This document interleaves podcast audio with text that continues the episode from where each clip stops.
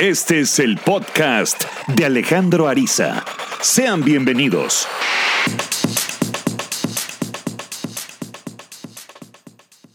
Para ser bueno con los demás. Puedes elegir ser bueno, nada más, o ser bueno con inteligencia. Y para esto último, tienes que ser conscientemente selectivo para tu bondad. El karma nos dice, algunas veces vas a sufrir en la vida, pero no porque fuiste malo, sino porque no supiste detenerte mientras eras demasiado bueno. Vamos a empezar.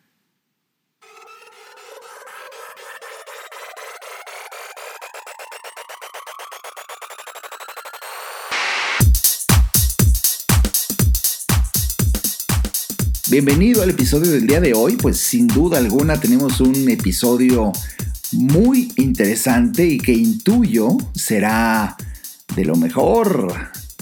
Acabo de compartirte un pensamiento que le puede simbrar la vida a cualquiera, por lo menos como a mí me resultó.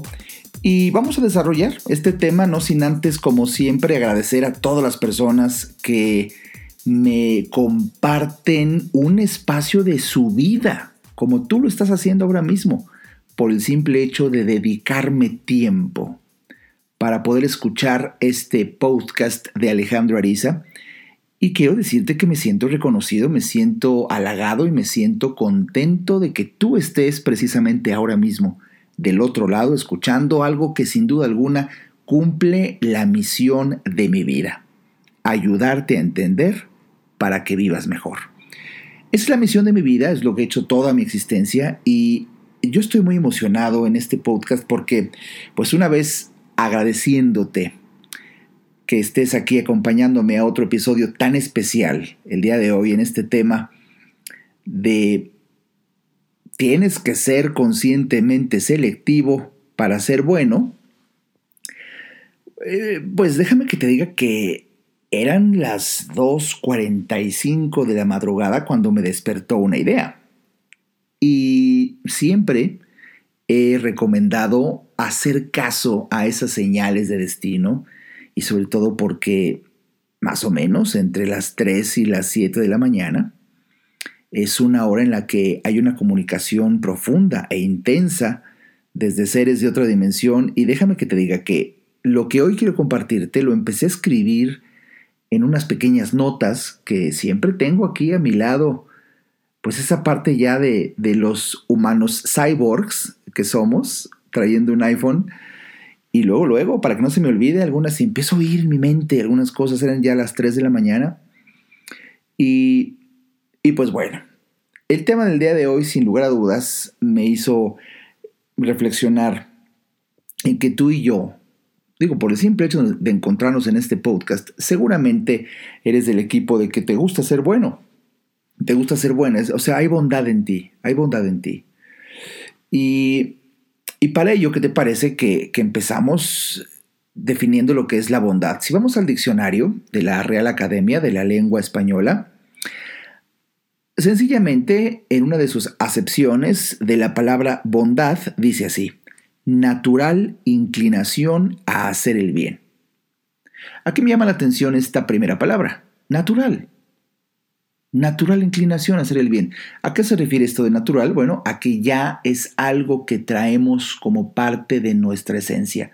Es lo que eh, Tomás de Aquino, un monje dominico medieval, alguna ocasión expresó que el ser humano tiene una naturaleza, aquella con la que nace, y bueno, puede crear a lo largo de su vida una segunda naturaleza. Uf, estos conceptos, cuando yo estudiaba filosofía, me encantó porque definitivamente no podemos hablar del síndrome del producto terminado, ¿ya? Nací así, es decir, es mi naturaleza, se acabó. No, no, no, no, no. Eso solamente los animales, pero el ser humano a lo largo de su vida, eh, debido al conocimiento que decide adquirir y así poder elegir, es que crea una segunda naturaleza. El ser humano se puede hacer de nuevo. Y es hermosísimo porque esto es un constante en la vida. Y, Y déjame decirte que si tú disfrutas, sin duda como yo, en hacer el bien a los demás, pues, pues ahora déjame decirte otra cosa. estoy emocionado de estar contigo aquí porque eran, te digo, 3, 3.45 de la madrugada y en una vorágine de ideas que ya no me dejaban dormir. Y estaba yo apuntando ahí en mis notas en el iPhone. Mi mente me hizo recordar que alguna vez, en alguno de mis libros, en algún capítulo, yo ya había escrito acerca de este concepto tan fuerte como en el que empecé. Eh, eh, no, no, hablando del karma como tal, pero sí hablando de una acción-reacción. El karma, para que tengas una idea, y sobre todo si estás estudiando un podcast conmigo, no nada más escuchándolo, pues vamos a profundizar y, quédate con eh, pues muchos conocimientos aquí. El karma, según varias religiones dármicas, el karma es una energía trascendente, esto significa que, va más allá de un, acto aislado, sino que permea y, llega a, generar una, una reacción incluso años o vidas después. Bueno, es una energía trascendente que se genera a partir de los actos de las personas. Eh, realices algo y ese eh, acto tendrá una consecuencia. Y normalmente se, entiende el karma como un acto eh, que realizaste malo y te va a suceder por eso algo malo. Es, el karma también es conocido como el espíritu de justicia o equilibrio. Es una creencia central en, doctrinas eh, como el hinduismo, el budismo, el, jainismo, eh, el espiritismo. Y bueno, creas en esto, ¿no? Existe. Sin embargo, aquí con Alejandro Ariza, pues hoy fui un poco más allá porque el karma no tan solo nos hace entender que vamos a sufrir en algún momento en la vida por haber sido malos, sino porque no supimos detenernos cuando éramos demasiado buenos. Uf, esto es muy fuerte, es muy fuerte. Y te decía que estoy emocionado porque en estos momentos de reflexión en donde 3, 4 de la mañana, empiezo a imaginar cuando yo escribía eh, libros anteriores, vi escenas de Alejandro Ariza escribiendo, no sabes lo que pasa a esas horas. Y, y sí, fui a buscar en mi librero eh, y me encontré una versión original de mi libro Siempre hay otra opción. Y efectivamente encontré el capítulo en donde yo escribí esto. Se llama Una gran lección, así se llama.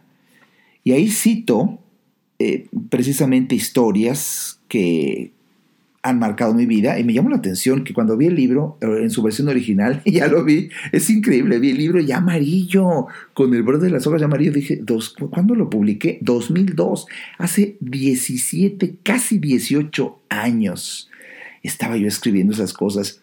Y, ahora, ahora comentaré del libro ¿eh? y del capítulo, del concepto. Pero luego me fui a reflexionar que también en otro momento, en otro libro, en otro capítulo, escribir este mismo tema.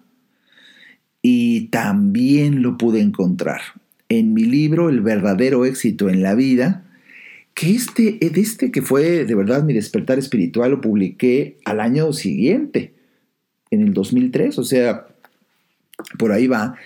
Y en la versión de la editorial Nueva Conciencia hay otro capítulo que se llama Mi invitación a madurar. Y escucha el epígrafe con el que abrí este capítulo citando a un moralista francés, Joseph Joubert, cuando dijo lo siguiente, el atardecer de la vida trae consigo su lámpara. ¡Ay, cómo me gustó! Porque, pues, pues quiero compartirte en la intimidad y en el, no sé, siento cariño, ¿sabes? Te lo tengo que confesar, eh, estar aquí platicando contigo pues e, e, el, decir, caray, entre que las hojas del libro ya están amarillas, 18 años. Eh, bueno, yo, e, este capítulo de mi invitación a madurar, ahora que lo leí, es cuando cumplí 33 años y tengo 50, entonces dices, ya son muchos años de estar en esta apasionante carrera y trayectoria del desarrollo humano y convertirte en una, en una persona como referencia en estos temas, en una autoridad intelectual, en un amigo espiritual. Y, con esto que se llaman años, es que puedo decirte que sí, efectivamente. Efectivamente, el atardecer de la vida trae consigo su lámpara. Uno, conforme va creciendo, pues va dándose cuenta. Bueno, abrigamos la esperanza, la invitación a, a, ver la lámpara, a encontrar la lámpara existe, porque a veces, bueno, pues mucha gente tiene muchísimos años y no encuentra la lámpara, pero sirvan estos podcasts para poder favorecer esta luz. Y bueno, pues eh, retomando mis notas para que de verdad obedezca los impulsos que tuve cuando estaba yo mm, diseñando este episodio. E, el episodio se va a llamar Una nueva conciencia del karma. Sin embargo, eh, me gustó más eh, titularlo Tienes que ser conscientemente selectivo para ser bueno. Y, así empezarte a decir esto tan fuerte, porque ah, tú sabes que hasta en la Biblia, en la Biblia hay un pasaje específicamente en el Evangelio de San Mateo capítulo 7 versículo 6, que dice así, No den las cosas sagradas a los perros, no sea que se vuelvan contra ustedes y los hagan pedazos, y no echen sus perlas a los cerdos, no sea que las pisoteen. Híjole, si te detienes a analizar estas palabritas bíblicas, este pasaje bíblico, de verdad que es un calambre. Y, estamos analizando precisamente cómo es importante, trascendente, que si quieres llevar una buena vida, pues no podemos ser buenos con todo el mundo. No podemos. Bueno, no, no, no, no. Voy a corregir, voy a corregir. No es que no podamos, no debemos. Eso es diferente, porque de poder, claro que podemos ser buenos con todo el mundo. Pero, pero no debemos ser buenos con todo el mundo. Y, y, si yo tuviera que explicar este pasaje bíblico con un ejemplo harto reciente de la vida cotidiana, pues se me ocurre hablar, por ejemplo, de que muchas veces, escucha esto, eh, así como tú, sugiero, no debes ser bueno con todo el mundo, pues ahora pasando del otro lado, habrá personas, eh, es la manera que tengo de explicártelo, existen personas que no pueden recibir algo valioso porque son incapaces para ello. Fíjate, tu bondad es algo valioso, y te estoy diciendo que no debes ser bueno con todo el mundo. Y, ahora, ¿pero por qué Alejandro Ariza? Por lo que te estoy diciendo, porque existen personas que no pueden recibir lo valioso porque son incapaces para ello. Y, el ejemplo es una MacBook, por ejemplo. Sí, que sea ahorita como una MacBook. Sí, una, una MacBook Pro, uno de los productos más caros en la compañía Apple, pues algunas personas pueden decir, híjole, pero es que de verdad no había visto que tan caro. Métete a ver la nueva MacBook Pro de 16 pulgadas en donde la versión de un tera de capacidad está creo que como en unos 67 mil pesos. Quizá ahorita dices, yo no jamás, o 69 mil pesos creo. Yo jamás compraré una computadora, no, eso es carísimo. Ah, se te hace caro porque no conoces y al no conocer no tienes la capacidad para recibir el valor que te da una MacBook Pro. Y déjame que te diga, debido a que no sabes usar los programas, el software que ya trae incluida eh, esta computadora, incluidos esta computadora, eh, vamos, eh, no tan solo que no lo sepas usar, quizá ni siquiera sabes cuáles son los que trae incluidos pues por supuesto se te hace carísimo. Y al ser carísimo, ni la compras, y, ni, ni la contemplas, porque dices, no, es, un robo. Ah, bueno, es un robo para el que no sabe, Porque cuando tú descubres, sabes y conoces los programas que ya trae la computadora, por ejemplo, estoy hablando de un ejemplo que me vino al azar, pero es que es muy claro por, por ser tan, tan, tan básico esto, ¿no? Y, y algo tan espiritual, aterrizarlo en un ejemplo tan de la vida cotidiana como la compra de una computadora. Pero si, si tú disfrutas de este podcast, este podcast yo lo produzco y lo produzco con un software que trae incluido una MacBook, que es un software que a mí me encanta desde hace muchos años, que lo conozco y lo manejo, que se llama GarageBand. Um, que, bueno, fue diseñado fundamentalmente para músicos, pero como es para grabar audio, los podcasters como un servidor lo usamos mucho. Y fíjate que a lo largo de los años, no tan solo me di cuenta que es un programa de verdad extraordinario, sino que conforme han pasado los años, lo robustecen más y de hecho a mí mismo y la gente que lo conocemos se nos hace hasta difícil manejarlo porque cada actualización hay mejoras y mejoras y mejoras tremendas. Y y la gran sorpresa es que ese es un programa de varios que tiene incluido la compra de tu computadora. Pero si tú vas a una tienda Apple y simplemente ves una maquinita con su teclado y su pantalla, igual que cualquier otra, no, mi hijito, pues por eso está por demás sabido que los sentidos nos engañan.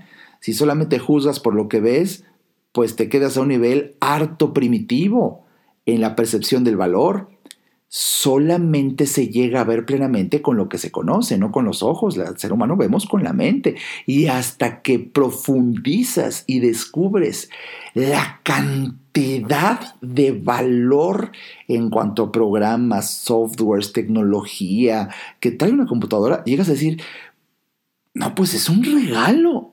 Como los 69 mil, sí, es un regalo. Ah, pero ¿cómo puedes llegar a decir eso? Por la cantidad de dinero que tienes y que te sobra y que puedes... No, nada que ver con eso, sino por tu capacidad para percibir el valor. Y así, así es que hasta entonces ponderas con total justicia que hay algo de extremo valor que puedes recibir. Fíjate, que puedes recibir porque lo conoces. Bueno, ya puse este ejemplo de la computadora. Vamos, regresamos al nivel espiritual. Pues lo mismo. Tu bondad son más de 69 mil pesos.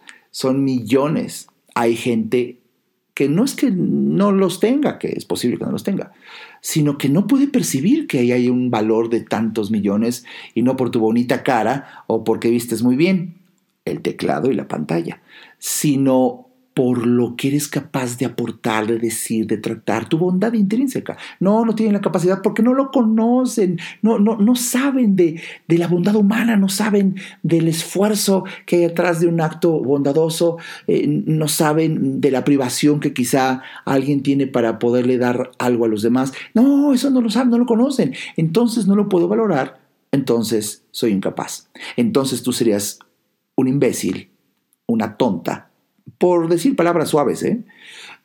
si a esa persona incapaz tú le profieres un acto de bondad. Voy, a platicarte, no, déjame que te diga, te tengo que platicar una gran lección, pero una gran lección que pues me dio una persona. Esto es precisamente, así se llama el capítulo, de, mi libro, siempre hay otra opción, en donde yo platico una historia, ¿sabes? En donde llegó una persona a mí, algún día platicaré de esa misteriosa persona que la tengo muy presente, pero empezamos a platicar acerca de la vida y esta persona me caía bien cuando de repente me saca un comentario. ¡Aso! Y te voy a platicar de este comentario y de esta historia después de un breve corte. Ayudarte a entender para que vivas mejor. Esa es la misión porque solo hasta que el ser humano entiende, cambia. En un momento, regresamos al podcast de Alejandro Ariza.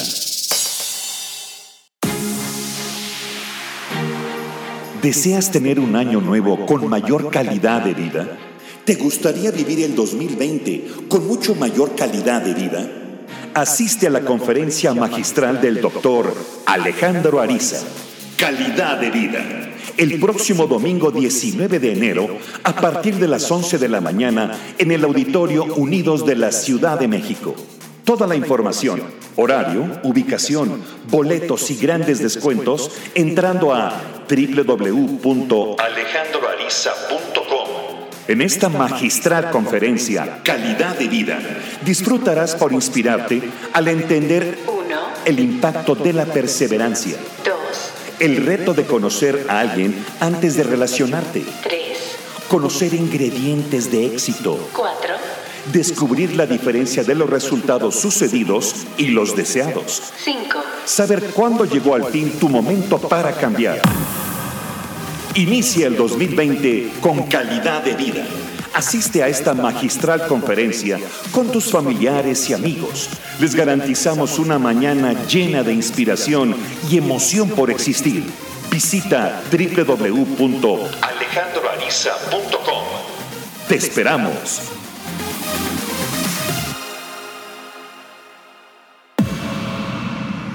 Toda mejora implica un cambio, pero recuerda, Solo si entiendes, cambias.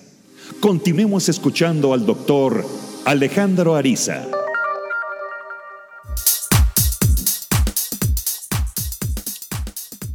Bienvenido de vuelta a otro episodio más del podcast de Alejandro Ariza. Hoy, hablando del tema, tienes que ser conscientemente selectivo para ser bondadoso. No sabes qué gusto me está dando platicarte pues la trascendencia de estos conceptos, que espero así lo estés sintiendo porque yo así lo siento.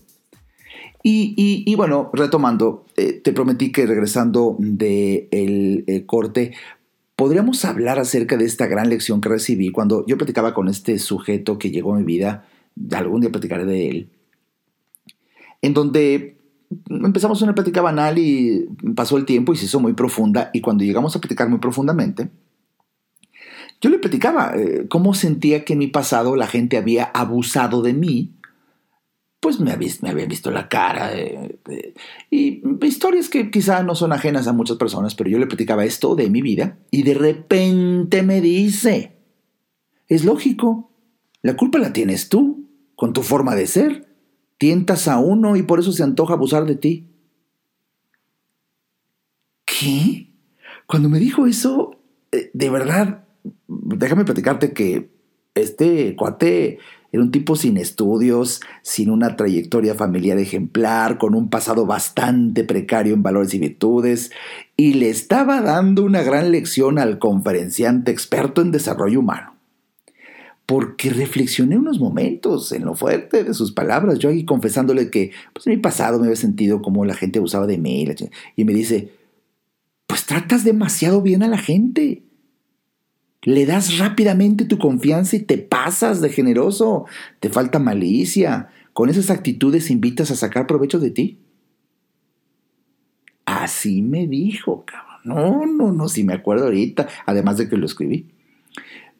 La verdad, eh, me acuerdo que minutos después le pedí que me dejara solo porque me quedé analizando las situaciones de mi pasado, de mi vida, y, pues duele, duele que dices, creo que tienes razón, tienes razón.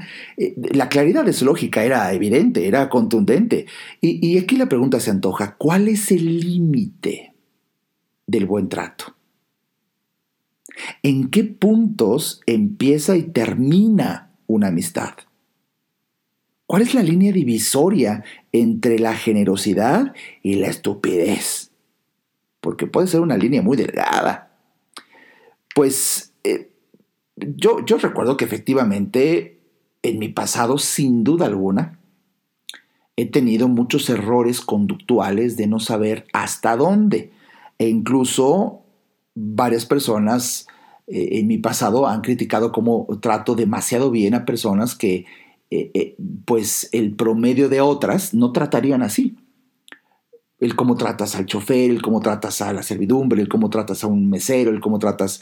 Y, por supuesto que existimos personas que eh, eh, en nuestra naturaleza está el ser así, pero por lo que hoy te estoy explicando, podemos llegar a sufrir por no ser eh, precisamente selectivos y aunque duela, pues es que, es que, permíteme tantito, yo llegué a pensar que, debería de cambiar y, bueno, he hecho algunos cambios, sin duda, ya no soy tan bueno con todo el mundo, por supuesto, si la burra no era arisca, eh, eh, simplemente he aprendido, sin lugar a dudas, tenemos que ser un poquito más precavidos porque hay muchos conceptos que nos pueden dar luz eh, como líder. Uno de los temas apasionantes en mis charlas es hablar del efecto Pigmalión, que es tratar a una persona como uno quisiera que esa persona fuera, y ese trato puede transformarlo. Eso existe, está demostrado en psicología, sí, sí, sí. Pero, pero, para generar el poder de una expectativa sobre la persona y lograr que empiece a cambiar eh, con base a dicha expectativa, eh, también se requiere em, que la persona tenga esa capacidad, porque pues hay maderas que no agarran ningún barniz. Eh, ¿Has oído dichos que dicen, aunque la mona se vista de seda, mona se queda? La serpiente cambiará de piel, pero nunca de naturaleza. Árbol que crece torcido, jamás su rama endereza. Bueno, pues esos, ese tipo de dichos tienen tal verdad y tal fuerza que nos ayuden a comprender que hay personas que por más que las trates bien, por más que pues, no van a tener la capacidad para valorarlo y así transformarse. Simplemente se convierte en una oportunidad de abuso. Y, quiero defenderme, por supuesto, quiero defenderme con aquella gran lección que recibí de este tipo cuando me dijo lo que me dijo y quiero hoy aquí compartir contigo algo que afirmé categóricamente desde aquel entonces y lo mantengo en mi conciencia. Escucha. Por muy generosa que una persona pueda ser con otra, el abuso no depende del grado de generosidad de quien da, sino del que recibe. Porque el que recibe te toma la medida. A eso me refiero. Por eso la gente puede abusar de uno. Hace años, desde hace años, siempre he compartido que uno de los principios, por ejemplo, de abundancia, lo dijo 600 años antes de Cristo Lao Tse, cuando dijo que el secreto de la abundancia es dar. Y hoy, digo con todo respeto a la infinita sabiduría superior a mí que tuvo Lao Tse, a mí me gustaría aumentar el dicho este de que el secreto de la abundancia es dar a quien merece. Ay, así me gustaría, creo que ahí si estuviera Lao Tse o quizá eh, Lao Tse está hablando a través de mí aquí, mejorando su discurso. Quiero yo pensar en este momento de arrogancia, pero la verdad, sí, no, no, no, es que de verdad se pasa la gente. Y una postura es esa, creer que la que se pasa es la gente, que sin duda existe, pero otra es pues es que tú te expones, ¿no? En la mañana, en la madrugada, estaba pensando una frase que no me voy a quedar con las ganas de decírtela, porque me imaginé grabando este podcast y me imaginé diciendo lo que te voy a decir ahorita. no, es que me ve la cara de pendejo. Bueno, a ver, mijito, si tú cometes una pendejada y te le pones enfrente, pues el otro nomás ve. Entonces, eh, de, verdad es donde uno tiene que, eh, pues, acatar la responsabilidad del arte de las relaciones humanas y saber hasta cuándo.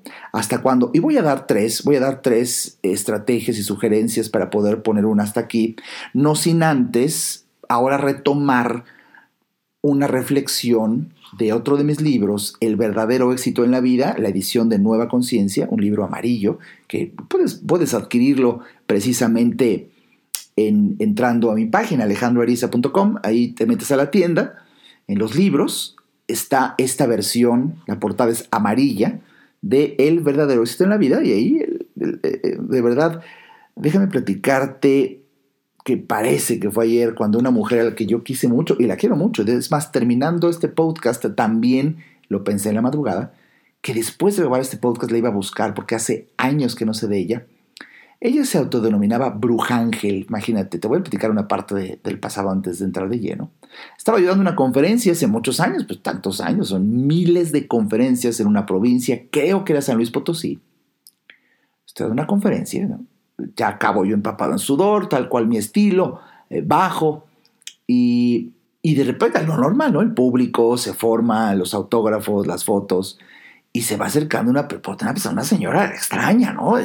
Blanca, con unas, unas eh, piedras preciosas como pegadas en su piel, eh, ya sabes, como la ropa estrafalaria, eh, como una vidente, las imágenes de esos que salen en la televisión, como las que el, tarot y esas cosas, es la, es la, mejor forma que te puedo explicar aquí en este, podcast para que te lo imagines. Y se acerca y me ve con un amor a diferencia, no, pero mira, te lo estoy describiendo lo estoy, lo estoy volviendo a ver. Su, mirada era como, como una persona de Egipto, eh, porque las personas egipcias tienen ciertos rasgos, y así era ella, con una belleza eh, pues muy particular, porque con, rasgos muy fuertes en su, en su personalidad, aún así. Bueno, se acerca y cuando llega conmigo, no era como los demás, obviamente, y, tampoco era la foto y el autógrafo. No, no, no. Simplemente se acerca y me dice, ya sabes, yo empapado, los, la gente, el, final de la conferencia, los autores, y ahí me dice, al fin te encontré. Pues así fue, así fue la entrada, ¿eh? Yo me le quedo así como viendo, como no sabiendo qué decir, me dice, yo sé que tengo que dedicarme a cuidar a alguien, y tenía esa orden. Y en mis oraciones siempre había pedido que me mostraran a quién. Hoy sé quién. Déjame cuidarte estos años. Y así fue, así empezó una amistad extraordinaria con esos personajes que a uno se le aparecen de verdad cuando te conviertes en figura pública y tienes acceso a tantos miles de personas. Bueno, hasta por pura estadística, sí se te aparecen unos personajes que dices, híjole. Bueno, e, en la amistad que hicimos era la noche del 22, no, del 23 de julio de hace, pues, eh, muchos años. Iba yo a cumplir, te digo, 33 el 24 de julio era ya cerca de la medianoche, recibí su llamada. Nos gustaba hablar de noche porque muchas veces tiene un encanto hablar con personas muy especiales para ti en las madrugadas, que es también cuando hay una conexión importante. Y, bueno, recibí su llamada y me dijo cosas sorprendentes, ¿no? Eh, eh, de repente, no sé, déjame tratarme de acordar, pero me alegro, me decía, mucho de tu cumpleaños, Alex, además, con todo lo que te ha pasado últimamente, compruebo el que se te ha venido preparando para tu punto crístico, tus 33 años, de una manera como solo Dios lo sabe hacer. Esto será un parteaguas en tu vida. Y bueno, yo nunca había escuchado la percepción de, de así de un cumpleaños y exactamente en los 33 años que sea un punto crístico. Ahí me tienes, luego investigué qué es eso. Y bueno, sí existe. Y no es el tema de hoy, pero bueno, así me dijo. Y continuó diciendo en aquella llamada de aquel entonces, se te ha venido preparando para el gran día. Y me alegro mucho de poder presenciar el cambio. Me da mucho gusto ver cómo has empezado, aunque sea poco a poco, a elegir con quién trabajas y con quién te relacionas. Esto es gran parte del cambio. Le contesté, sí, es verdad, yo también lo he sentido, sobre todo por los cambios que he realizado últimas fechas. Y me dice, cambios que tenías que hacer, sin duda. Te fueron ordenados. ¿Ordenados? Le dije me dijo. Pero olvida esto, eh, nada más alégrate por la invitación que te está llegando para que logres madurar. ¿Qué? ¿Cómo, cómo? ¿No he madurado? Y me dice, uy, no, no del todo. En todos estos años que me has compartido tu vida he podido alcanzar a ver que no. Y te lo digo con el gran cariño que nos une. Mira, eh, ¿de qué, más, de qué has madurado mucho? Has madurado, sin duda. Pero de que te falta dar un paso más, uh, te falta y se acerca ese gran momento. Por eso te digo, fuiste preparado de una forma magistral para llegar a este umbral de tu vida. Y festejo estar aquí para verlo. Ahí le dije, ahí le interrumpí, dije, ¿y a qué te refieres? Porque ella seguía sin entender, eh, hablaba hermoso. y me dice, me refiero a que festejaremos el gran momento de tu invitación a seguir un proceso de madurez. Ah, bueno, continúa hablando conmigo. De hecho, ahorita estoy tratando de acordarme y apoyándome en que escribí parte de esa llamada en mi libro. Y, y bueno, eh, eh, llegó, llegó a decirme, de repente, ya sabes, en lo que pasa siempre en una llamada, que de, repente se pone como muy serio, va todo normal y de repente, boom, hay un como silencio, ¿no? Y me dice, escúchame. Y cambió, cambió el tonito de voz por supuesto que puse muchísimo más atención y, como entrando en la llamada, eran ya, era la medianoche, era más o menos la, las 12 de la noche con unos minutos, mis primeros minutos del cumpleaños de aquel entonces. Y es, es, difícil ¿eh? describir eh, tanto en mi libro con la palabra escrita como aquí con la palabra hablada. Es difícil describir esa sensación cuando me dijo, escúchame. Algo sucedió en aquel momento. Sentí que alguien, no ella, me hablaba usándola a ella. Y continuó diciéndome, escucha esto que me dijo, por Dios. Hace años aprendí de un gran maestro que la madurez se sucede cuando logras ser conscientemente selectivo. Y un corazón bueno y noble como el tuyo necesita crecer con madurez. De lo contrario, ese corazón está destinado a sufrir. Si es un silencio como el de ahorita, incluso platicándotelo, yo sentía, ¿qué? Me, me, me, me cimbró, me, impresionó, eh, porque si desde aquel entonces cumplía yo 33 años, me impactó, imagínate lo que siento ahora compartirlo usando estas nuevas tecnologías a mis 50 años platicando contigo, en donde quizá ahora se me usa a mí para decírtelo a ti. ¿No se te hace impresionante cómo, cómo Dios hace las cosas o vamos, e, e, el misterioso entramado de la vida en donde este despertar a las 3, 2.45, 3 de la madrugada con estas ideas eh, como siempre es recomendado, ser obediente y serle fiel a esas señales.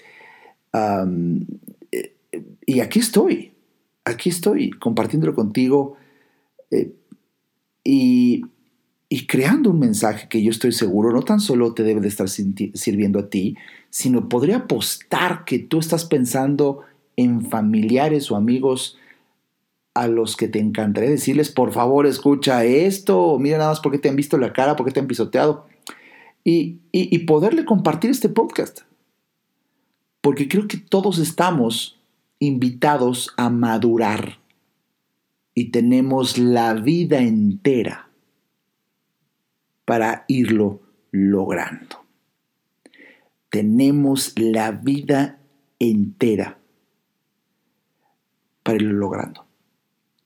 Y uno va aprendiendo. Te, prometí que, eh, que, hacia el final, aunque no sé, falta quizá bastante de comentar aquí, ya te tendría que decir algunas estrategias, pues para no, no caer en este dolor autogenerado por ser demasiado bueno. Eh, y, y, una de ellas es, pues hay varias estrategias, pero una de ellas que me viene ahorita es cuando, por ejemplo, cuando estés demasiado contento, pero demasiado contento, no abras la boca y no prometas nada, simplemente disfruta y ya. Porque es normal en el manejo de las emociones que cuando uno está muy contento, la emoción es tan grande que el cuerpo no te alcanza para, para sostener tanta emoción y por eso es que necesitamos verbalizar, sacar, decir, porque el cuerpo, el cuerpo no, no, no, no te da. Entonces, por eso tenemos que de repente hablar, es que estoy contento porque sentí esto. Ahí empiezas a sacarlo porque no te cabe la emoción, no te cabe en el cuerpo. Y muchas veces prometemos por alegría, hombre, yo invito, yo te pago, yo te resuelvo. En otro de mis libros, el publicado más recientemente, Inteligencia para el Dinero, ahí platico cómo una de las eh, formas más comunes en las que yo perdí dinero fue con el famoso yo invito. Mm, si supieras. Y muchas veces eso lo hice porque eran momentos en donde estaba extraordinariamente bien. Y para colmo, así estaba la mayor parte del tiempo, por eso perdí tanto. Fíjate, yo, yo un, día, a mi equipo le decía, siempre que nos vaya bien en una conferencia, vamos a festejar y yo invito a todos a comer, a todos con sus novias, todos, así unas mesas de 10, 15, yo pago todo.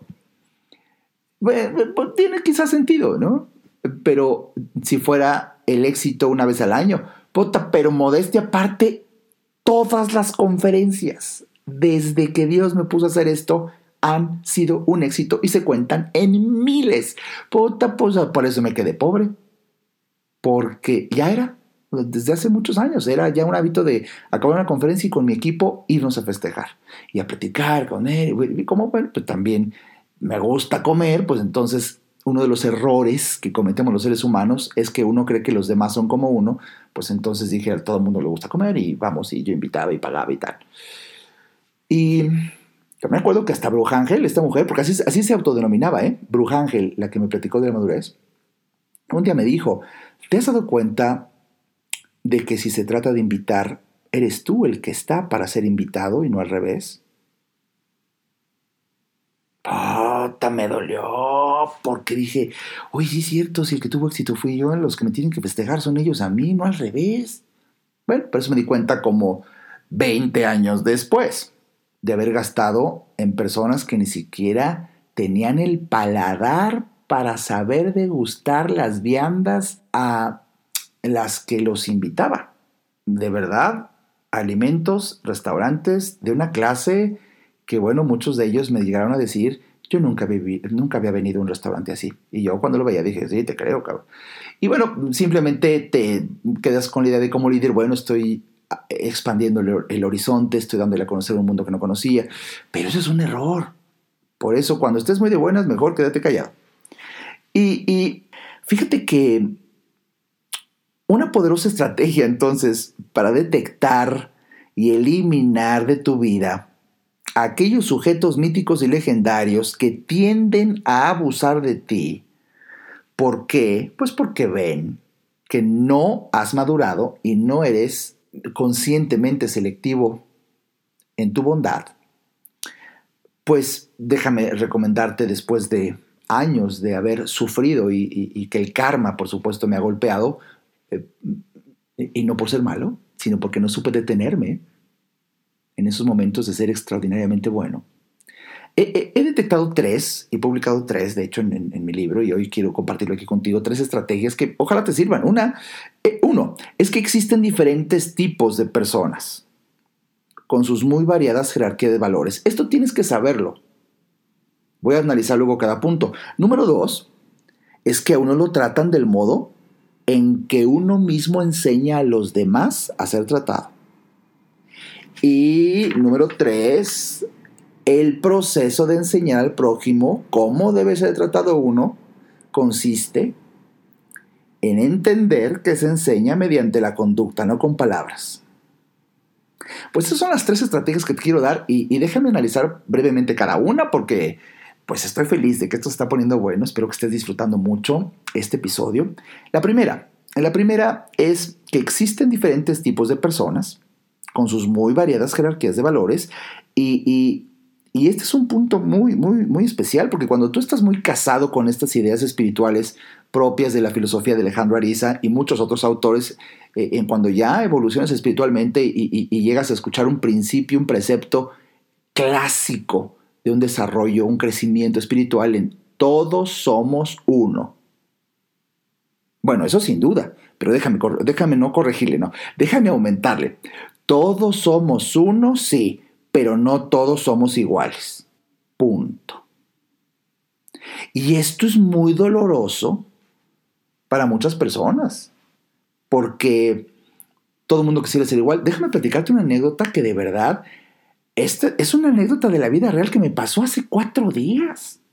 Bueno, sucede que tenía que ir al banco modestia, aparte yo casi nunca entro a un banco, siempre hay alguien que me ayuda y va a hacer esas cosas, pero bueno, eh, por, por motivos que no, es el caso platicar, tuve que ir corriendo y yo personalmente.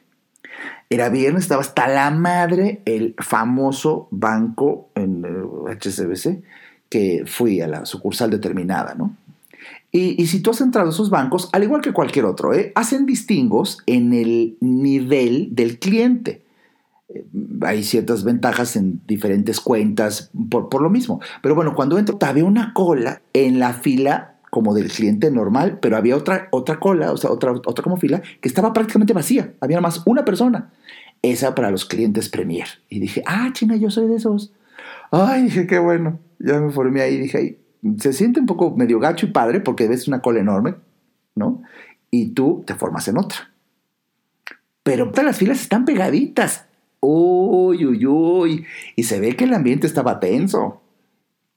Y de repente una señora, es que es el colmo nada más, porque allá nada más hay dos? Y aquí tenemos horas formados todos. Y así, y dije, la madre, ¿cómo le explico que pues esto es Premier? Y dije, le digo, y me empecé a sentir mal. Ese es el colmo, pues güey. Y, y, y, y, en eso una persona de la, de la fila a otra le dice, como que le explica, no es que ellas son los premier. Y que le contesta, y agresiva la señora, todos somos clientes. Todos somos clientes. Y híjole, y ahí que se me sale. Y dijo, pues ya están hablando, pero yo también. Oiga, sí, efectivamente, señora, todos somos clientes, pero lo que hace el banco, no sé si usted sepa, eh, y en eso me interrumpe la señora. Me dice, hey, todos, todos somos clientes, todos tenemos nuestra tarjetita. O nada más porque ellos tienen una tarjetita especial, pasan allá sin hacer cola. Y ahí le digo, señora, no es tarjetita especial. Es que en, en este banco, cuando uno tiene invertido dinero, más de 750 mil pesos, te, te, colocan en un segmento Premier y por lo mismo se le da un privilegio. O sea, ¿todos somos clientes? Sí. Ahí está el concepto que te vengo hablando, todos somos uno, pero no todos somos iguales. No, puta, que me ve con unos ojos, todos somos clientes. No, pues, y, ahí me dice el cajero, pase por favor. Y y ves a toda la gente con cara de que está esperando y tú, pues sorpresa, puedes pasar sin problema. No, pues le dije, por favor, señora, ocupe mi lugar, pase usted. Se me quedó viendo con un odio, amor al mismo tiempo porque le hice ver que efectivamente, oye, pues uno merece, porque todavía me dijo, lo que me, alcanzó a decir, aquí todos dejamos nuestro dinero en este banco. Y ya no le dije, sí, pero no, no la misma cantidad. Entonces, cuando tú vives estas cosas, es cuando dije, híjole, si está difícil para que esta señora entendiera que es justo que existan dos filas, que el banco hace esa justa distinción. ¿Por qué? Por lo que un cliente va a dejar en ese banco. Y así todos los bancos. Pero bueno, eh, hice un acto de bondad que, mira, tocando el tema, no sé si fui demasiado bueno, pero dije así me quito una... Digo así, así le doy lugar a la señora. Pero ese es el mensaje. Ese es el mensaje.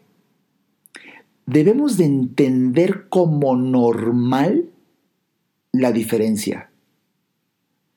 Y, si entendemos que todos somos uno, sí, pero no todos somos iguales. Si entendemos como normal esa diferencia, entonces debemos actuar diferente en virtud de la persona con la que tratamos. Y, mm, yo me acuerdo que una maestra decía de broma en mi pasado, no me acuerdo que mis clases de lógica, me parece, hace uh, muchísimos ahorita salió hasta polvo de la prepa.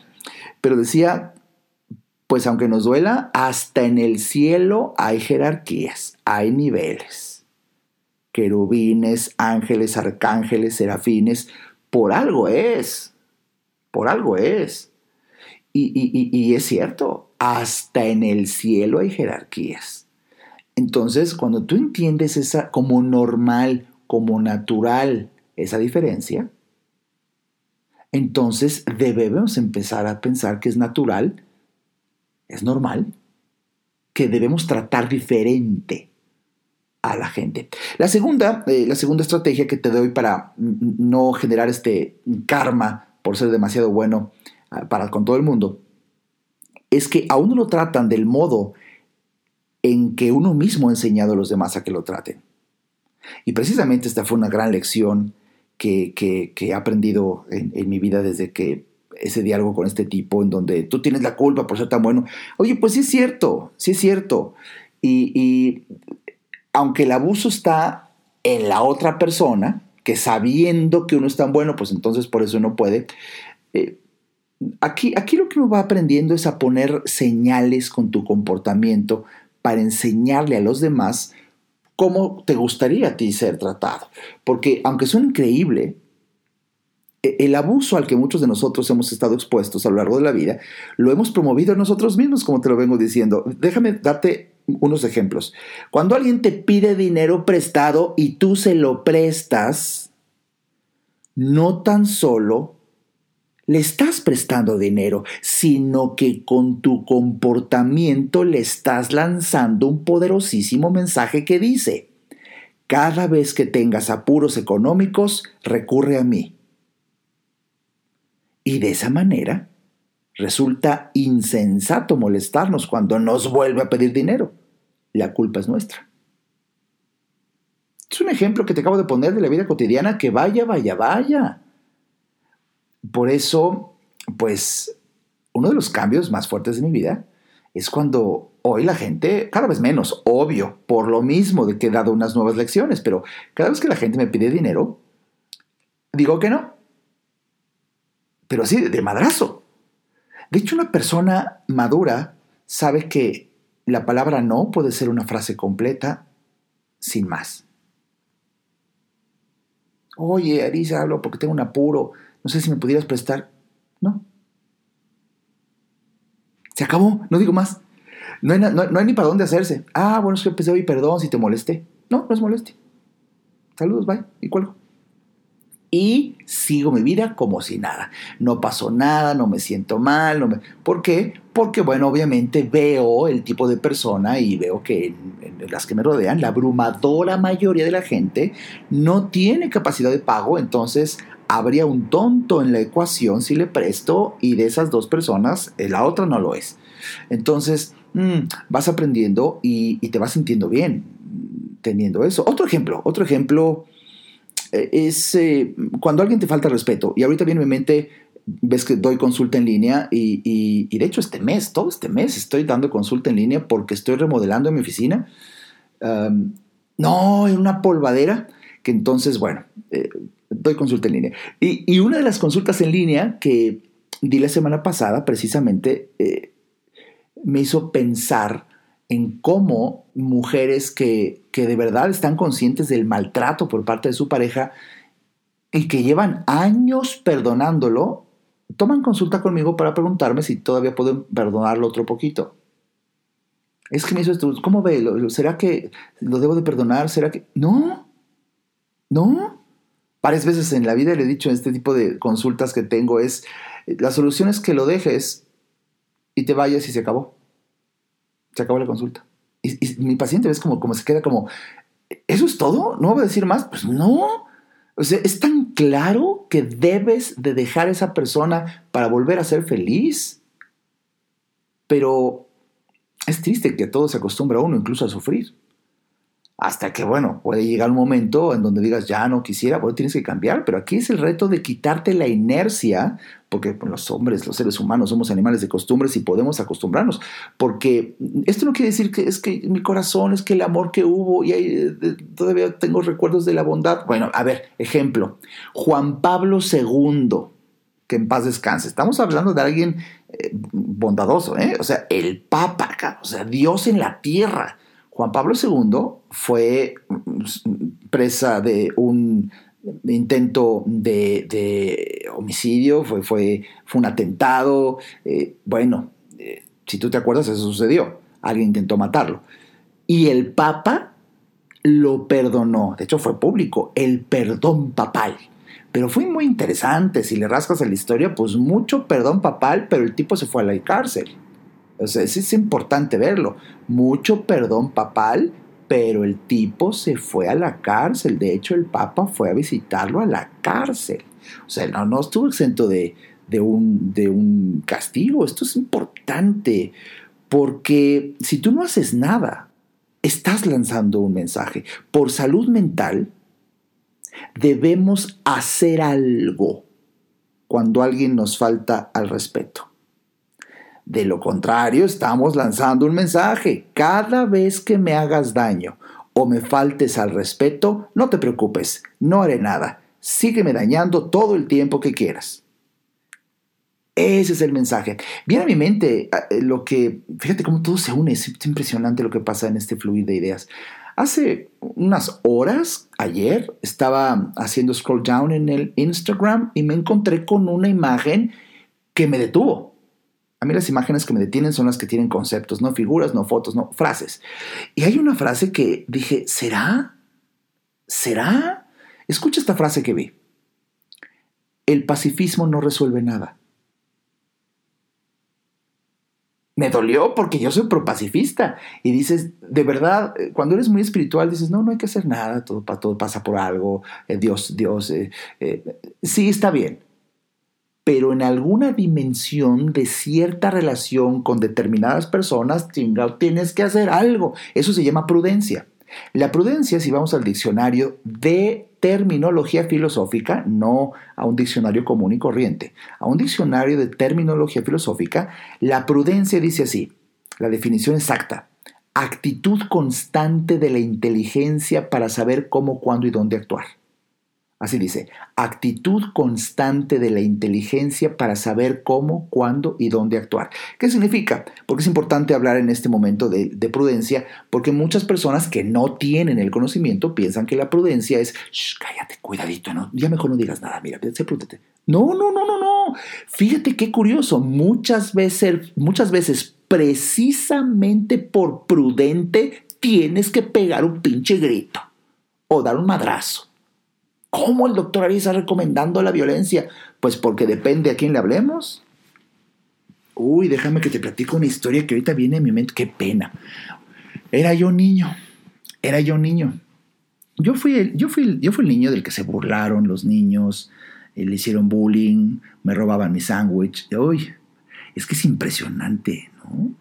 Cómo los traumas pueden. Ahorita platicándote, estoy viendo perfectamente bien hasta el mosaico de las paredes de la tiendita de la escuela primaria. Iba yo por ahí caminando y mi mamá me hacía mi sándwich. Pues yo bajé, niño, mi sándwich, ahí voy caminando con mi sándwich y de repente, ¡pum! Me lo quita alguien. Pasa uno de sexto, un mayor, y me lo arrebata. Nomás se ríe y se va. Y yo no hice nada. Yo era, era yo de segundo, de tercero. Pues ves a los grandes, te da miedo de una madriza. Eh, yo fui, yo fui el güey por el cual abusaron. En, la, en el camión, mi familia me pagaba servicio de camión. De ahí vengo del camión y era la burla y, y siempre, siempre por gordito y por lo que quieras, le burla. Pero no sé qué pasó un día. Ota, no sé, ni, ni pienso analizarlo aquí. Pero un día la burla de un cabrón era tan intensa que no sé, me hierve la sangre, lo que nunca en la vida soy, te digo, pro-pacifista, a momentos con excesiva sangre tipo atole. Y, y no, ahí no. Yo creo que se me juntaron. Y todo el camión, incluso gritando algunas cosas que este güey organizó en contra mía me levanto, niños, pues niños, la primaria, me levanto, cabrón, no se imagino, y me voy sobre él y madres de un pinche madrazo en la jeta, lo tiro, se hace un silencio en el camión de los gritos que había, me le voy encima y bueno, yo era muy pesado, ¿no? Muy gordito, y me le brinco sobre el abdomen, le brinco mis pies sobre abdomen, ¡pum! Y le saco el aire, pues se oye horrible, hasta me estoy acordando un poco. Le veo ahorita la cara, estoy viendo ahorita la cara con el güey tirado en el pasillo del camión, le saco el aire y para colmo creo que le dio una patada en la cara o algo así, me da pena decirlo. La única vez en mi vida que yo he sido así, bueno, me tuvo que ir corriendo el vigilante o el cuidador del camión a separarme, me quita Puta, se hizo un silencio en el camión. El güey no se podía levantar. Eh, el güey tenía un golpe muy fuerte. Le faltaba el aire por cómo le quedó en el estómago. Eh, el, golpe que le di en la cara al principio. Bueno, déjame platicarte. A partir de ese día fui el tipo al que más respetaron todos. No, no se me olvida. Y, y ahorita que hago esta historia de mi pasado, y, confieso, la única vez que, he actuado así, pues no puedo negarlo. No me sentí bien, digo, nunca lo he vuelto a hacer desde niño, imagínate. Pero, pero no puedo negar que esa vez que lo hice, oye, de la burla de todos los días, súbitamente fui el niño más respetado. Y aquí, ¿cuál es el mensaje? Hay personas con las que no puedes dialogar porque no tienen la capacidad para percibir el valor del don y el poder de la palabra. Tienes que actuar. Y el lenguaje, la comunicación que, mm, entienden es precisamente eh, esa violencia. Por eso me hizo tanto ruido esa frase que leí, el pacifismo no resuelve nada. Y por eso se le admira a los caudillos. Y por eso se le admira a esas personas que dicen, ya está aquí, güey, ya. Y es cuando las cosas cambian. Que quede claro, no estoy proponiendo la violencia. Estoy proponiendo que dejes claro en la manera de comunicación más prudentemente acertada, dependiendo de la capacidad del escucha, para poder dejar una lección. El límite lo establece uno mismo. Este año en mi empresa vi que me estaban robando, me estaban viendo la cara, simplemente dije, se acaba aquí. Y en una decisión del tamaño del líder que hoy soy, simplemente todo se fue a la chingada. Punto. Se acabó. Muchas veces cuando ves un problema hay que resolverlo y hay que resolverlo ya. Y la tercera estrategia de la que te dije es de esto, es como, como todo está unido, ¿no? El proceso de enseñar al prójimo cómo debe ser tratado, eh, eh, eh, pues, cómo debe ser tratado uno, es en entender que se, enseña, que se enseña mediante la conducta. El ejemplo que te acabo de dar. De verdad hay cosas que tienes que hacer. Olvídate de promesas y buenas palabras cuando te encuentras ante alguien proclive a abusar de ti de alguna manera. Esto, esto es trascendente. De hecho, de hecho recuerdo haber citado a un historiador, Thomas Carlyle, cuando dijo, fíjate, escucha, si usted no quiere que un hombre haga determinada cosa, el mejor sistema consiste en que hablen de ella. Porque cuando más hablan los hombres, más probabilidades hay de que no hagan nada. Qué fuerte, ¿no? Vamos a sentarnos a hablar. No, mijita, mijito, hablar. Por eso te frustras cuando hablas tanto con tu hijo adolescente y el güey no cambia. ¿Por qué? Porque cuando se hablan de las cosas, muchas veces no se cambian. ¿Sabes cuándo va a cambiar tu hijo? ¿Sabes cuándo va a cambiar tu esposo? ¿Sabes cuándo va a cambiar tu esposa? Cuando ya no digas nada y simplemente atestas con un golpe de conducta. Fíjate, no dije un madrazo. Eh, es un golpe de conducta, son hechos, eso me refiero, hechos, hechos, hechos. No es como la madriza que yo le di al chavito cuando yo tenía 13 años de edad, o, 12, o, o, o 10, no me acuerdo. Otro pensador, Ibsen, alguna ocasión dijo, escucha esto, mil palabras no dejarán una impresión tan profunda como un hecho. Una señora un día me consultó y, estaba frustrada porque su marido no, valoraba lo que ella hacía en la casa y demás. Y me platicó que en varias ocasiones, como gente adulta, eh, fina, inteligente, se han sentado a hablar sobre esta falta de, de, amor que ella siente, de reconocimiento. Y me decía en consulta, ¿usted qué me recomienda, doctor? Porque no cambia. Le digo, deje de hablar y simplemente un día no haga nada en la casa, deje todo tirado. No, no puedo hacer esto. Sí, déjelo. No, mi, mi marido me mata, o sea, porque también se acostumbró a que esté todo limpio. Hágalo, hágalo. Lo hizo. Y efecto, de hecho y hecho. O más bien hecho y dicho. porque dejó de limpiar el marido. ¿Qué pasa? Esta casa es un asco. Y la señora, ¿en serio? No lo había visto. ¿Acaso lo notas? Y ahí le cayó el 20 a él. Y empezó una discusión. Y ya con mi asesoría un día le dije, si él alza la voz, simplemente retírese y váyase. No discuta, no hable. Y así fue. Él alzó la voz, la señora tomó sus llaves, se salió y se fue. Y no regresó en un día. El otro, déjate crees, no vuelves, se acaba. Pues no volvió. Regresó al día siguiente, el tipo ya estaba más calmado y simplemente le dijo, no me vuelvas a gritar. Tres, cuatro días después eh, volvió a gritar y la señora se fue un mes. La historia acaba en que él terminó suplicándole que regresara y las cosas mejoraron. Pero vamos, ¿a qué voy? ¿A qué tienes que hacer? Tienes que hacer para que muchas otras personas entiendan. Porque no sé si eres de las personas que brindan elocuentes discursos a tus hijos después de, que hacen algo mal. Y notas, ¿no? Es la típica frase, es que les entra por un oído y les sale por el otro. Pues déjame que te diga, no les entró ni les pasó. No, es más, nunca entró, nunca entró el mensaje. Entonces, ¿qué necesitas? Yo creo que mi sugerencia es que te digas a ti mismo, me negaré a dar explicaciones a alguien cuyo interés por escuchar sea nulo. En el preciso momento en que me dé cuenta de que me dirijo a una pared, interrumpiré todo intento de diálogo. Si tú piensas así, de verdad, te vas a ahorrar tanto dolor. Te vas a ahorrar tanto dolor. Eh, los problemas que todos tenemos, esto es normal en la vida, hay que corregirlos porque, pues porque simplemente es un problema. Déjame terminar con un pensamiento que me impactó desde hace años. En alguna parte eh, lo leí, me acuerdo. Incluso por eso tuve yo que, citarlo, pero me fascinó hace años.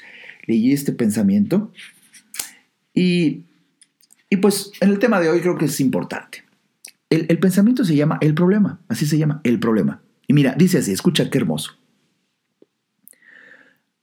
Cuentan que cierto día, en un monasterio zen budista, los monjes se encontraron con la muerte de uno de sus guardianes y fue preciso encontrar un sustituto. El gran maestro convocó a todos los discípulos para determinar quién sería el nuevo centinela. El maestro, con mucha tranquilidad y calma, dijo, asumirá el puesto el primer monje que resuelva el problema que voy a presentar. Entonces, colocó una preciosa mesita con finas maderas en el centro de una enorme sala en que se encontraban reunidos, y encima colocó un jarrón de porcelana con un diseño de exquisito gusto y refinamiento, con una rosa amarilla de extraordinaria belleza en él, y dijo así, Aquí está el problema, señalando directamente el precioso jarrón. Todos quedaron asombrados mirando aquella escena. Un jarrón de extremo valor y belleza, con una maravillosa flor en su interior. ¿Qué representaría? ¿Qué hacer? ¿Cuál era el enigma encerrado detrás de todo esto? ¿Dónde estaba el problema? En ese instante, uno de los discípulos sacó una espada, miró al gran maestro y a todos sus compañeros. Se dirigió al centro de la sala y ¡sa! Blandiendo la espada destruyó todo de un solo golpe. La escena fue impresionante. Tan pronto el discípulo retornó a su lugar, el gran maestro dijo con una voz contundente, Usted será el nuevo guardián del monasterio. Moraleja de la historia. No importa cuál sea el problema, ni que sea algo lindísimo. Si ves un problema, precisa ser eliminado. Un problema es un problema. Y como tal, es un imperativo categórico eliminarlo. No importa que se trate de una mujer sensacional y atractiva, o de un hombre maravilloso y seductor, o de un gran amor que se acabó, o de una bella costumbre por más lindo que sea o haya sido, si ya no existe más sentido de eso en tu vida, tiene que ser eliminado. Mi nombre es Alejandro Ariza, nos escuchamos en el siguiente episodio. Este podcast fue una producción de Alejandro Ariza. Para saber más y establecer contacto, visita nuestra página www.alejandroariza.com. Quedan todos los derechos reservados.